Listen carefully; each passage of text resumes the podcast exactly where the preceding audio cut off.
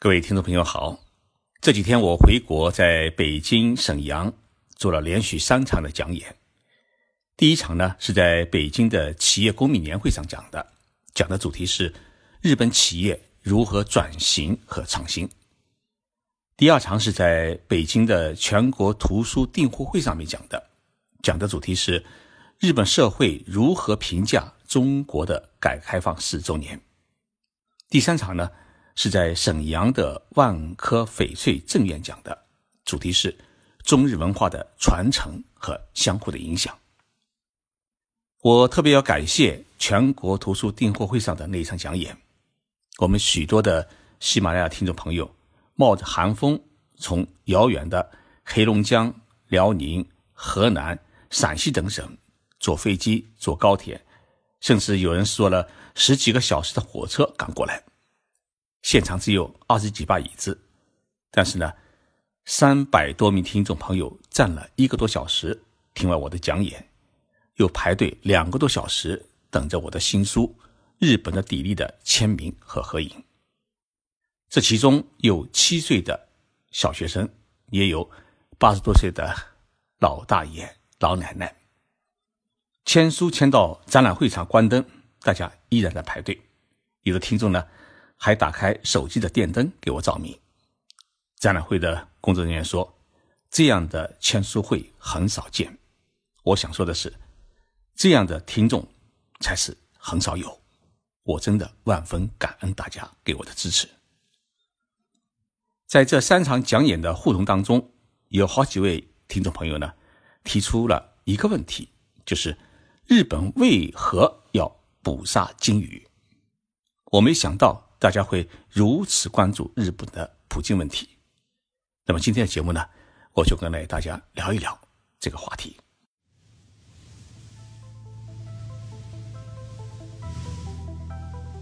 任你波涛汹涌，我自静静到来。静说日本，冷静才能说出真相。我是徐宁波，在东京给各位讲述日本故事。在二零一八年最后几天，日本政府呢突然宣布要退出国际捕鲸委员会，重开商业捕鲸。这是安倍首相和他的内阁在过去的一年当中做的最后一件事，也是最后一件很重要的事。日本加入国际捕鲸委员会整整三十年，为何现在要退群呢？我们先来说说日本的捕鲸的历史。日本是目前全世界最大的捕鲸国，也是最大的鲸鱼肉的消费国。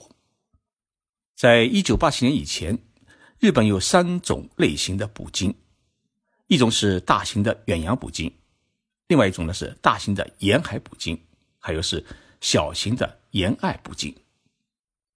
日本的远洋捕鲸活动呢，开始于一九三四年，当时呢，有一支远洋的捕鲸船队到达了。南极洋以后呢，远洋捕鲸事业是不断的发展壮大，并采用了国外的一些先进的捕鲸技术。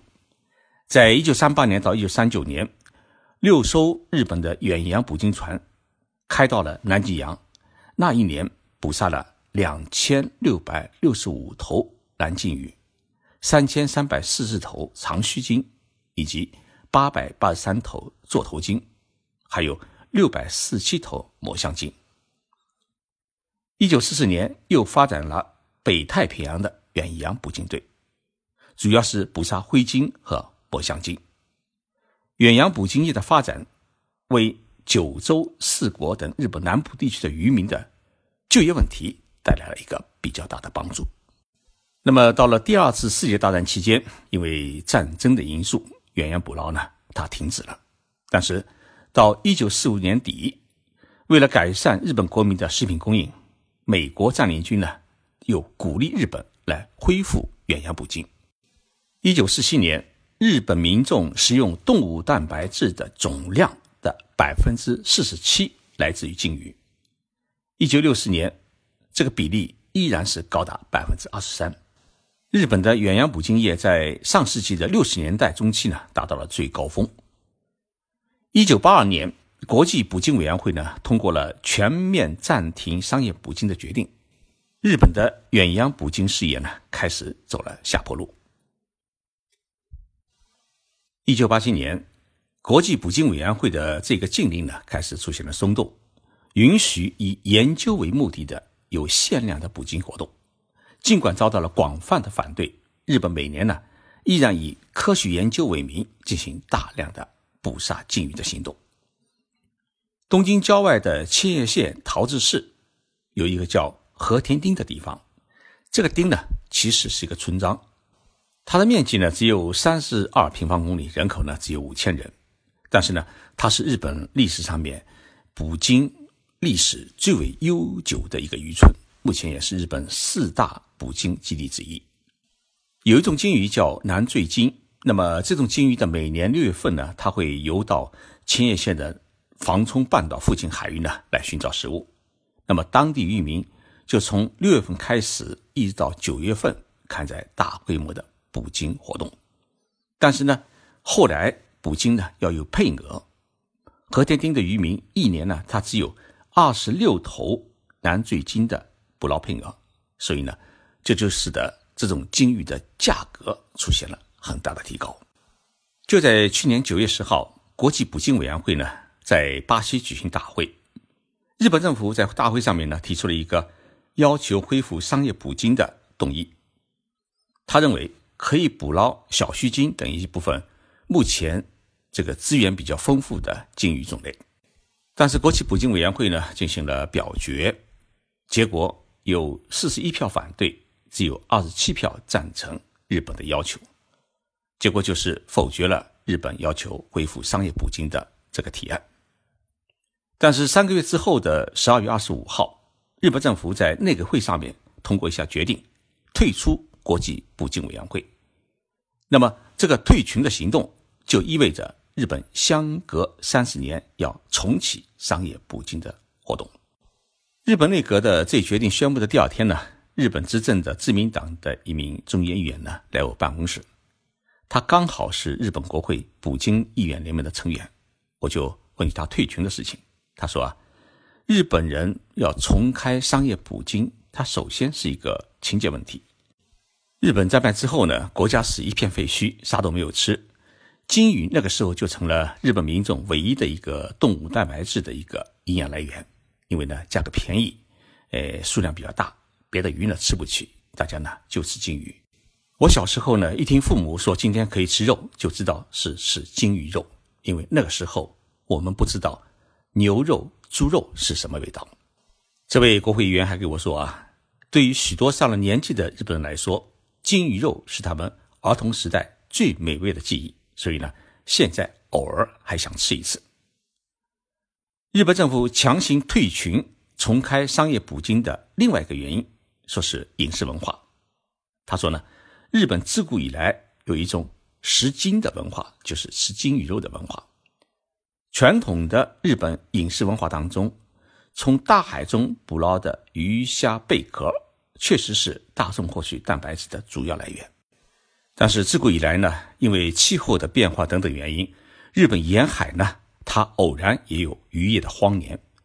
这时候，因为迷失方向搁浅在浅滩上的鲸鱼，就被日本人视为是神灵送给日本的一个礼物，所以呢，民众就开始吃它的肉，取它的鱼，庆祝、感恩、祭拜，就是日本普京文化的起源。我听完这位国会议员的话，就上网去查了日本普京的历史，说日本在公元七百十二年编撰的史书《古事记》当中就有记载。那么很早以前，就有渔民向日本的第一代天皇，也就是神武天皇，呃，呈现了金鱼肉。那么神武天皇是出生在公元前七百十一年，是两千七百多年前的人物。但在后来呢，又有日本的文献记载说。在公元一五七零年，大将军植田信长收到了美味金鱼肉的上供。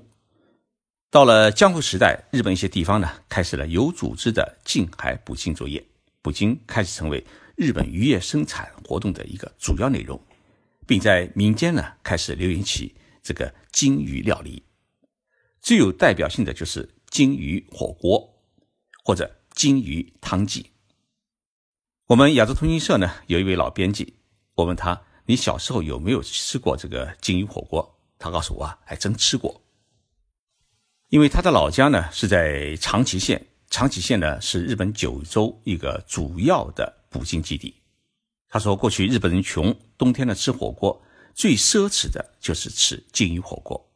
那时候呢，一大块肉啊放在嘴里面，肚子一下子就饱了。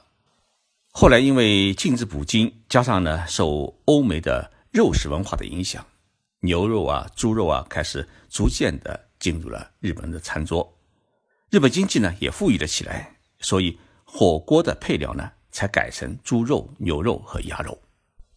金鱼真正变成日本人的这种大众的食材，是在一九四五年日本投降之后，当时啥都没有吃的时代。那个时候呢，日本小学生的学校午餐当中啊，就有油炸金鱼肉饼，而且是一个标配。金鱼肉从孩子们的午餐当中消失，是从一九八七年开始的，因为那一年呢，日本宣布加入了国际捕鲸委员会，同时也宣布。终止商业捕鲸行为。那么，日本的小学当中，目前还有没有学校给孩子的中餐里面啊，呃，给他吃鲸鱼肉呢？还真有。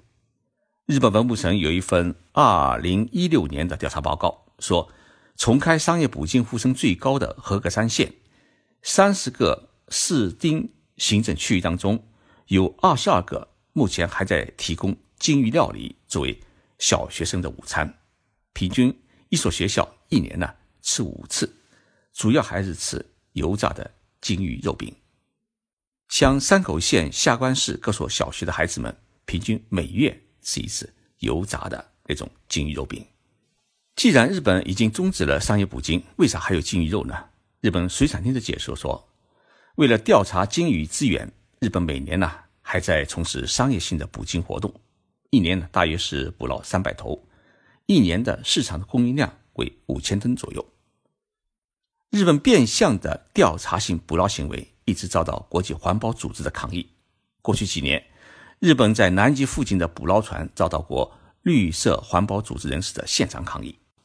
环保组织认为啊，日本政府的捕鲸行为，它不仅是对海洋渔业环境的极大破坏，同时也是导致鲸鱼走向灭绝的重要原因。但是呢，日本政府依然是。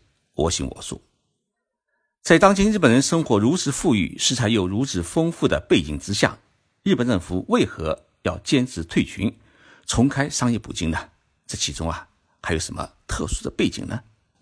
日本著名的新闻人谢赖成一他是这样解读的：每年在南太平洋，日本的捕鲸船呢要捕捞四百到五百头的鲸鱼，然后呢在船上呢斩杀切割，然后被当作食用的肉类销售，每年的销售额要达到六十亿日元，大约是三亿六千万人民币。